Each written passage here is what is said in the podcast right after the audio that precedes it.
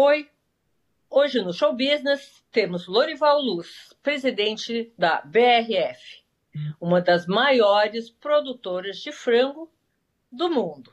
Não percam!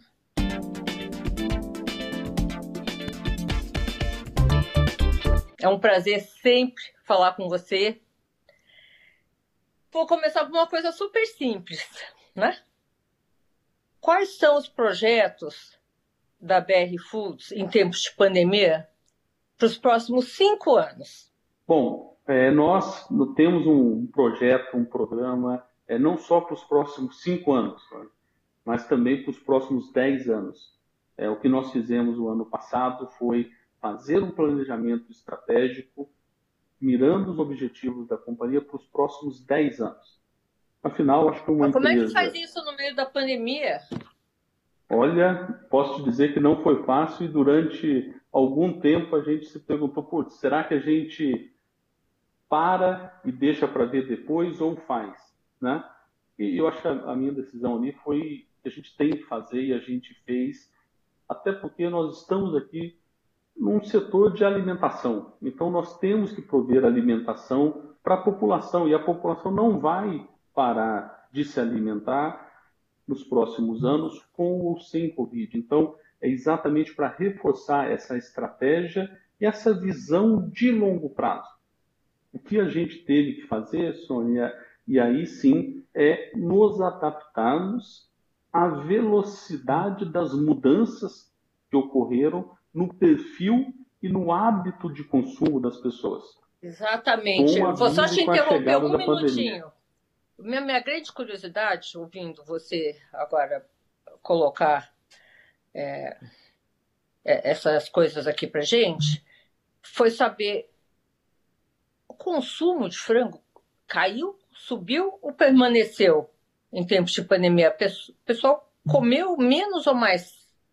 Olha, vamos lá, tem vários fatores aí também, como nós exportamos e exportamos muito para os Emirados Árabes, é, por exemplo, a todo o mercado halal, onde nós, e é um orgulho para nós brasileiros, é ver que nós, a marca Sadia, é líder naquele mercado e é uma referência de qualidade naquele mercado.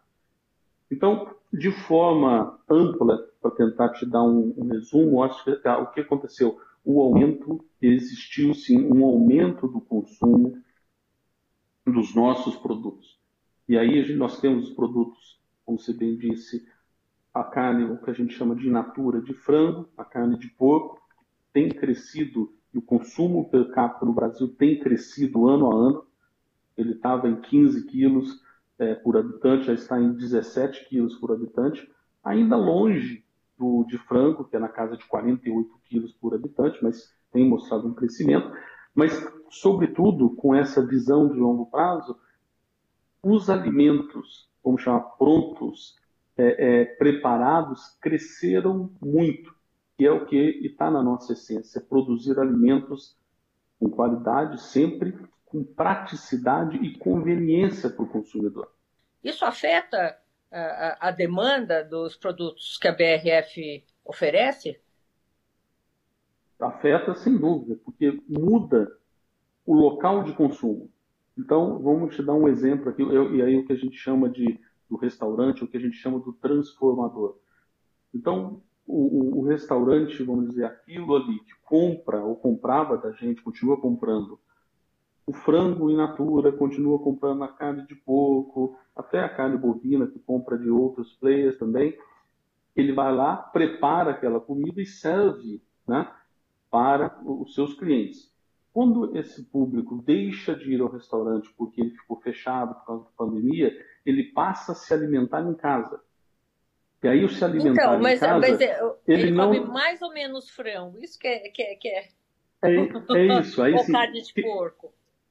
É, ele muda. Então o que que acontece? Ao invés de eu vender, por exemplo, eu vou te dar um exemplo muito claro disso, a gente vender a peça do suíno grande, maior, Hoje nós vendemos a praticidade. Então, você vai no supermercado hoje, ou nós entregamos via o nosso mercado em casa, você compra o pacote de filé mignon suíno, que já vem limpo, macio, cortado adequadamente e você simplesmente abre, coloca e prepara. Então, nós adicionamos a, a, a, a praticidade. Então, respondendo a sua pergunta, o consumo em si tem aumentado, ele aumentou e nós temos agregado valor Quanto? aos clientes com essa praticidade. Você poderia me dar assim, porcentagens ou não, é, não é possível por causa de balanço, CVM, essas não, coisas? Não, não, é, é possível, é possível sim. Olha, o, o consumo do, do Inatura, e aí dessas variações todas, ele cresceu de um ano para o outro na casa de, dependendo do corte do, do frango do, e do suíno, na casa até 5%. Mas os produtos, vamos chamar, prontos, e aí exemplo, quando a gente fala, por exemplo, o presunto, sadia, o peito de peru, a salsicha, a margarina, coalho, esses produtos, alguns deles chegaram a crescer 15%, 20%. Também por essa mudança de comportamento e a busca da praticidade. Nós, nós lançamos, por exemplo, um produto muito prático que é o mac and cheese, que é aquele macarrão é, com, com molho cheddar que é pronto, em cinco minutos está pronto. Nós já dobramos algumas vezes a produção para atender a demanda. Então, depende muito assim dessa adequação e de quão próximo a gente se adequa a essa mudança de hábito. Então, esse planejamento de 10 anos 2019. Faturamento 2019 e 2020. Esse você pode falar, né? Vocês já soltaram um balanço de 2020, né? Isso, isso nós já soltamos o balanço. É, nós tivemos um crescimento é, importante com relação a isso, tanto no mercado Brasil, no mercado é, é, internacional também, é que vem crescendo até pela demanda que, que tem vindo de China, né? É, que hoje é o principal mercado é, importador de, de, proteínas. Dado o que aconteceu lá com a, com a febre suína africana, que impactou a produção deles em 50%. E é, a China é metade da produção do consumo mundial da proteína mais consumida no mundo, que é a carne de porco. Então, é realmente um mercado muito importante a China, impressionante. Eu, eu não sabia que a proteína suína era a proteína mais consumida no mundo. É, é são cento, cerca de 115, 116 milhões de toneladas. É isso que eu vou te falar o dado de 2018, porque como teve esse problema na China, ela reduziu pela questão da demanda, mas é, é de longe, porque o, o chinês é, é, consome cerca de 50 milhões de toneladas ano é, só de carne suína. Para você ter uma ideia de referência, Sônia, é, nós no Brasil, o Brasil inteiro produz cerca de 4 milhões e meio de toneladas. Os Estados Unidos produzem 12 milhões de toneladas. E o chinês consome 50 milhões de toneladas. E quanto eles produzem localmente? Então, eles produziam na casa de 50 milhões de toneladas também. Então, era bem equilibrado o que eles produziam e consumiam. O que, que aconteceu com a febre suína africana, que teve um problema na produção deles, eles caíram a produção, reduziram a produção para cerca de 25, 23 milhões de toneladas. E vocês então, aumentaram a produção, tanto nos Estados Unidos quanto no Brasil? Tá. Todos então... nós aumentamos a produção, mas olha só a diferença de patamar, né? O Brasil aumentar de 4 milhões para 4 milhões e meio, são 500 mil toneladas. Se os Estados Unidos aumenta 1 milhão de toneladas, é, nós estamos falando de 1 milhão e meio, 2 milhões de toneladas a mais de produção, por uma redução na China de 25. Então, o que, que aconteceu? Você teve um reequilíbrio, porque se aumentou a produção de frango, o consumo de frango também, até de carne bovina, para tentar suprir essa falta é, que aconteceu na China. Nossa, muito interessante, eu não, não sabia disso, não.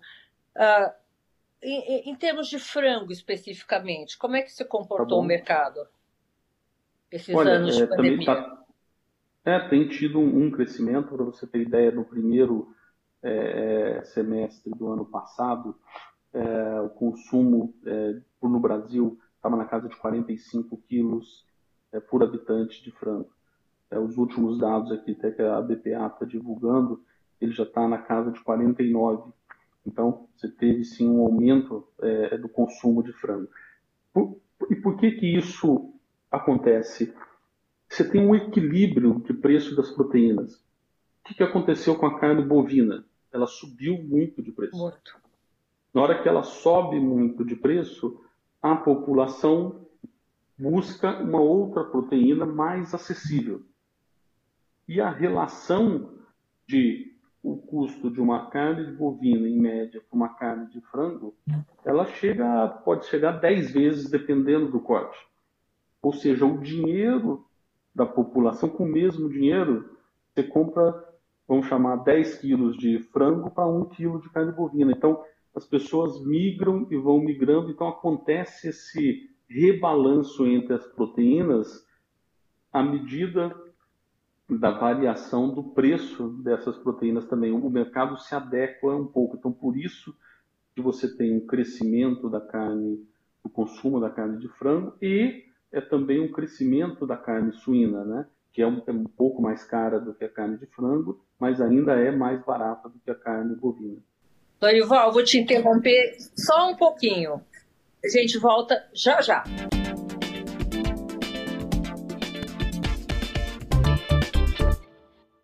Lorival, é, essa, né, nesse, nesse, dentro desse uh, desenho né, de mercado, com esse projeto que vocês estão me dizendo, que você está me dizendo que vocês estão fazendo para 10 anos, uhum. uh, como é que vocês planejam o investimento? Expansão, compra, compra por aquisição, ou, ou, ou, ou crescimento orgânico? Como é que funciona isso? Tônia, dentro desse projeto de 10 anos, os números macros, é, o objetivo nosso é triplicar o tamanho da companhia. É sair de um faturamento de 40 bilhões para 100 bilhões de reais de faturamento. E investir um pouco mais de 50 bilhões de investimento nesses anos para atender a esse, esse projeto que a gente tem. E isso inclui algumas coisas inclui a diversificação dos negócios da BRF. Então, nós vamos entrar, estamos entrando no mercado de pet food, de ração para os nossos pets, que o nosso objetivo é alimentar a todos com qualidade e praticidade. Então, alimentamos a nós, a população e os nossos pets também.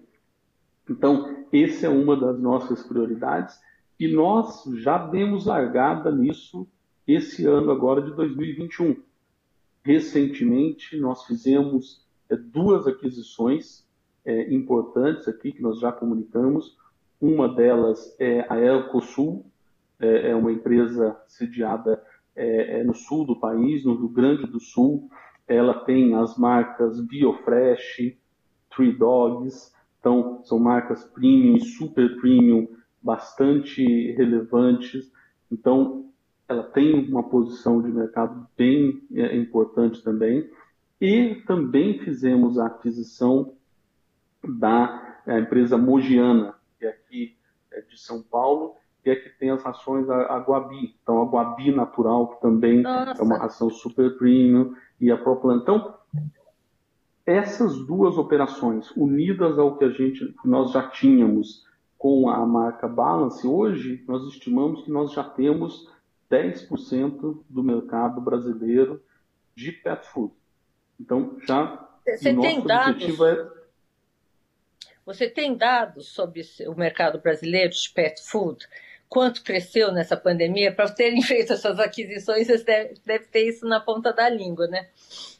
Olha, temos bastante. E por que, que a gente fez isso, ô, ô Sônia? Para você ter ideia, a gente estima que o mercado hoje, a quantidade de pets é, é, na população pets no Brasil, ser, seja na casa de 85 milhões tá, de pets. Então, é uma população grande, é uma população que tem crescido significativamente e de forma relevante. Mundialmente, o Brasil hoje já é o segundo maior mercado de pet food global. O primeiro maior mercado são os Estados Unidos. Estados Unidos. E o segundo já é Brasil. E por que tem crescido isso? E a gente tem acompanhado, esse é um mercado que cresce a duplo dígito ano a ano. E por quê? A partir do momento que as pessoas vão vivendo mais na cidade, tem também uma mudança de hábito das pessoas também serem mais, vamos chamar, singles, poucos filhos, é mudança cultural de forma geral, isso não é só no Brasil, em outros países. Então cresce a quantidade de pets, e aí, até para te dar uma outra informação, gatos crescem mais rápido numa velocidade maior do que cachorro. Então, tem é, é, é isso. E Será que é porque eles podem parte... ficar sozinhos em casa? Também tem assim. Mesmo aí, na pandemia? Eles podem ficar mais sozinhos. É, eles também são é, Também são gente, né, Dorival? É isso, são pets. Então, aumenta na quantidade de pets e também aumenta na qualidade da alimentação que as pessoas querem dar para os seus pets.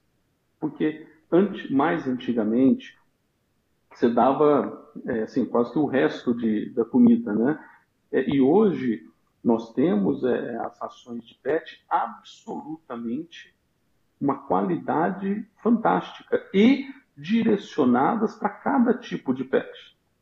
Então, assim, eu te convido, é, depois entre no site tanto da Ecosul como da Guabi, da Guabi Natural, você vai ver, tem rações naturais é, é, para animais de porte grande, porte médio, porte pequeno, dependendo da idade deles, está em fase de crescimento, maduros, seniors.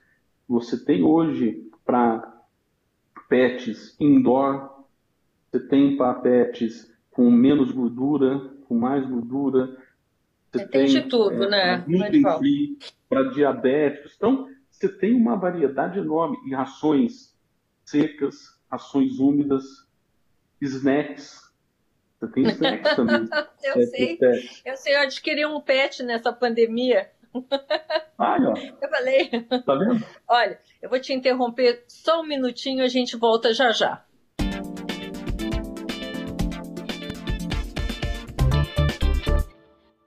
Dorival, continuando aqui a nossa conversa, né?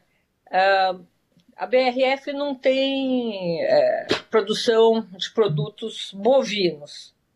E eu sei que vocês ganharam um sócio aí de peso, a Mafrig, né? O que, que isso impacta dentro das perspectivas e projetos da empresa? Olha, Sônia, de fato, é, foi uma movimentação é, societária é, que aconteceu recentemente a, a Marfrig é, adquiriu em bolsa no mercado é, quase 32% do capital da BRF, sempre lembrando que a BRF é uma companhia listada na Bolsa de Mercados Brasileira, é, é, na B3, no novo mercado, também tem ADRs é, na Bolsa de Nova York. Então, é uma negociação que aconteceu é, de mercado e a Marfrig tem hoje essa participação relevante, é o maior acionista É o maior sócio, né? é o maior sócio da BRF. É, ela tem é, é, cerca de 31,66, cerca de 32% da companhia. É, e aí, depois disso, que tem é, os fundos de pensão, e no caso a Petros e a Previ, é, com 6, 7% cada um deles. Então, de fato, é sim um acionista de referência é, é para a BRF. E eu acho, até antecipando aqui talvez a sua pergunta, o que, que eu acho, eu acho, eu, eu, acho que é positivo, eu acho que é importante ter é, é um acionista de referência, principalmente para que a gente tenha é, esse alinhamento de longo prazo. Como nós fizemos um plano, um projeto de 10 anos, é importante ter um acionista de referência que acredite e esteja alinhado conosco nesse plano. Como nós fizemos a divulgação desse plano e tudo que a gente tem feito na BRF, eu acho que esse movimento da Marfrig demonstra um alinhamento de procedimento, um alinhamento de cultura, um alinhamento de perspectivas e uma confiança. É, ninguém investe 31%, coloca aí quase 6 bilhões de reais numa companhia, se não acreditasse no que está sendo feito na companhia. Que ela vai triplicar de tamanho, né? É isso. Então, eu, é. eu, eu acho, acho um bom negócio, né? É, então, a BRF tem que planos para entrar no setor de carne? Vocês têm planos de entrar no setor de carne? Como é que funciona isso? Olha, é, não está dentro desse planejamento dos próximos 10 anos, é, não é nosso objetivo entrar no setor de bovinos. A gente teria era... É carne bovina, de... né? Carne bovina, carne, é isso. É carne, frango, porco. É, é isso carne aí. de bovina, carne de frango e carne de porco. Então, não tinha. A gente teria isso como um complemento estratégico. O que, que eu quero dizer com isso? É, como a gente quer cada vez mais levar praticidade ao consumidor, então hoje nós temos, por exemplo, estrogonofe, nós vendemos estrogonofe de frango. Então, eu vou fazer também estrogonofe de carne bovina. Então, eu tenho uma parceria estratégica para comprar esse insumo, essa matéria-prima, para preparar ah, o estrogonofe de carne, a lasanha bolonhesa que leva carne, as nossas almôndegas. Então, isso tem essa parceria. O que a gente fez, e aí sim é uma estratégia que nós acreditamos muito para esses próximos 10 anos, são os substitutos da proteína animal, né? É, é, que é o que? Por exemplo, aqui, nós é, fizemos e temos uma parceria é, é, com a Aleph Farms, que é uma empresa israelense, que está em processo bastante avançado de desenvolvimento, desenvolvimento do cultivo de carnes em laboratório. Aí você fala, putz, o que, que é isso? Então, é, na verdade, você pega o pedaço da, da, da carne, por exemplo, você quer um tibone ou uma picanha. Hoje, qual que é o processo? Você tem lá o boi, você precisa de um tempo para que o ciclo do boi, que é quase 7, 8 anos para você aumentar a produção, porque tem todo o prazo dele, uma área enorme, consumo de água enorme, então tem todo. E a mesma coisa acontece no suíno, é o mesmo procedimento. O que vai ser feito, o que está sendo desenvolvido é criar-se o que a gente chama de uma bio, uma biofarm, que é como se fosse uma fazenda biotécnica, onde você pega as células, por exemplo, da picanha, e você cultiva essas células em laboratório, e a expectativa é que em 30, 40 dias você tenha aquele pedaço da picanha pronto para ser consumido. Então, está em estado de choque. E olha só o que reduz de desperdício. Porque você vai conseguir, e olhando no futuro, produzir exatamente o que tem de demanda do mercado. Porque hoje, qual é a complexidade da nossa indústria? E aí, voltando a falar aqui do, do seu frango. Se tem uma demanda muito grande por peito, ok. Mas todo O que você faz com a coxa? Exatamente, eu tenho que achar demanda para a coxa. Quando a gente faz esse cultivo, a gente pode, nós poderemos fazer um cultivo adequado exatamente à demanda. Então, isso reduz desperdício, é mais sustentável do ponto de vista ecológico, você tem menos desperdício, usa menos área e consegue ter uma velocidade de resposta da produção maior. Porque hoje, se eu preciso, no caso vai de um suíno ou do, da, de um boi, crescer, precisa fazer a inseminação da porca, a porca precisa ter a gestação, leva um tempo, o leitão precisa crescer. Depois de um ano, dois anos é que você vai ter o aumento. No caso de uma biofarm, você vai ter isso em 40 dias. Agora, e só aquele pedaço? Tudo, só aquele pedaço. Você e você não precisa matar né, nenhum animal? Não, não precisa matar nenhum isso animal. Isso já existe em, Israel? Isso já existe? E, isso já existe, ainda não está em produção em escala, né? Então, tanto é que nós fizemos investimento também nessa empresa, nós somos sócios dessa empresa hoje em Israel, então isso está acontecendo.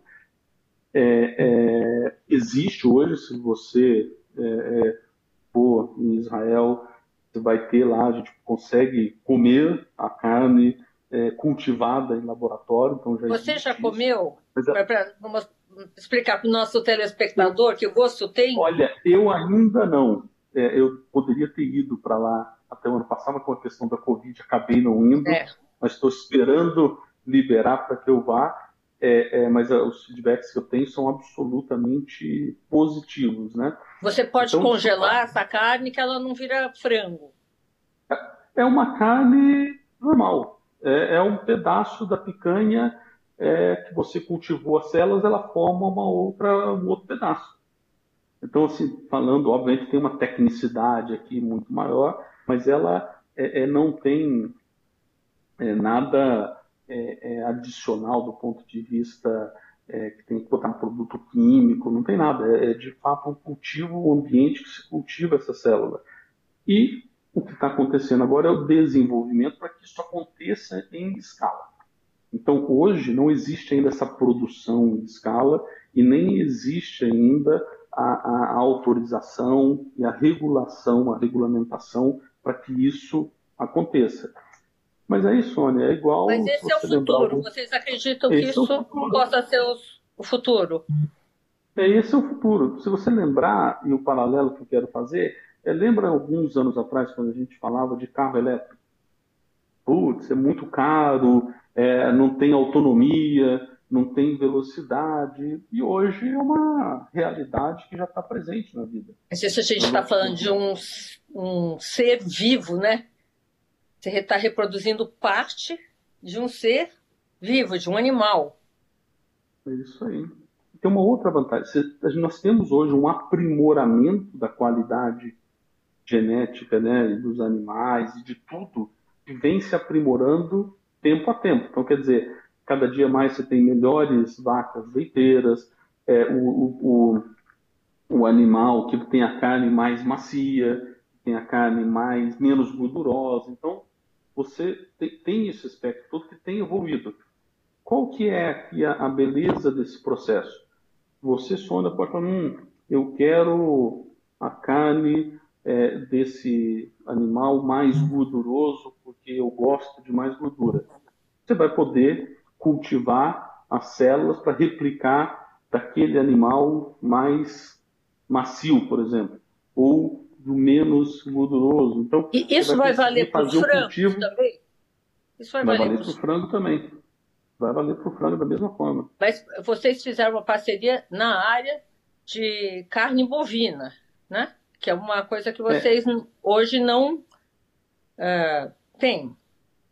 É, é, é, Sônia, porque hoje a visão é, um, é o substituto da proteína animal.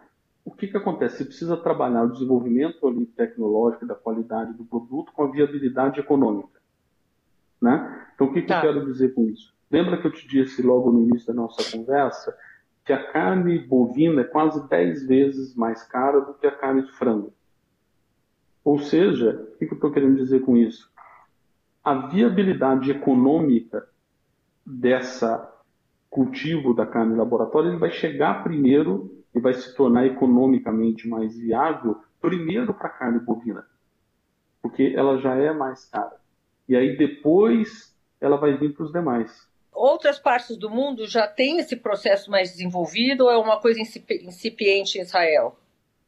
Não, é incipiente em Israel, mas também existem, assim como a Aleph Farms, existem outras empresas também desenvolvendo, é, empresas nos Estados Unidos que também estão nesse processo de desenvolvimento e existem grandes players é, mundiais também investindo é, é, nessas empresas de, de biofarms é, para desenvolver e apoiar esse crescimento. Então, existem Tem várias previsão de tempo para uma coisa dessa se tornar realidade?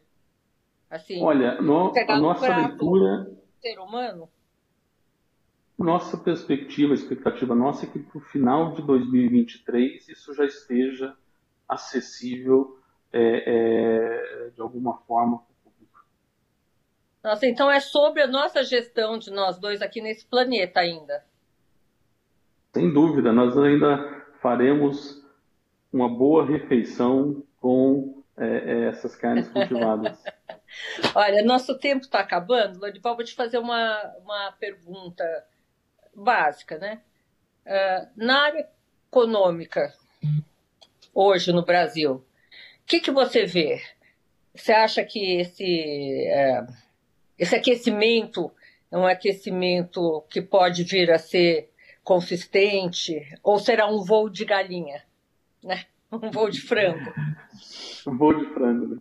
Mas, Sônia, eu, como te disse, eu sou um, um otimista. É, como um otimista, eu sempre penso no melhor, desejo o melhor, me programo, me planejo para o melhor, é, e é por isso que a gente está com esse planejamento de crescimento da companhia, triplicar o tamanho da companhia, crescer no pet food, investir no pet food, também nos substitutos aqui da, da, da carne bovina, da carne em geral. Então, eu, eu, de fato acredito que nós teremos um, um ciclo muito positivo de crescimento. Eu acho que à medida que é, aumente o nível de confiança é, da população, uma coisa vai é, puxar a outra. E o melhor remédio e aquilo que vai sustentar esse crescimento é vacina. É vacina, vacina, um bom planejamento, um excelente programa de vacinação para o próximo ano. E agora nós estamos cobrindo a defasagem que nós temos de vacinação. Mas para o próximo ano tem que ser um planejamento é, de fato para que nós possamos ter aí 100% é, da população vacinada de forma absolutamente organizada, né? E o que vai acontecer com isso é que vai aumentar o nível de confiança do consumidor. E aumentando o nível de, de confiança do consumidor, gera uma tração gera. positiva na economia. Aumenta ali o consumo, a pessoa troca o carro, faz a reforma da casa, vai no restaurante, viaja mais, e aí você entra, assim, em um ciclo absolutamente positivo. Olha, muito obrigada. Obrigado, Sônia, por a disposição Namastê. de vocês. Sempre um prazer estar com vocês aqui. Prazer é meu.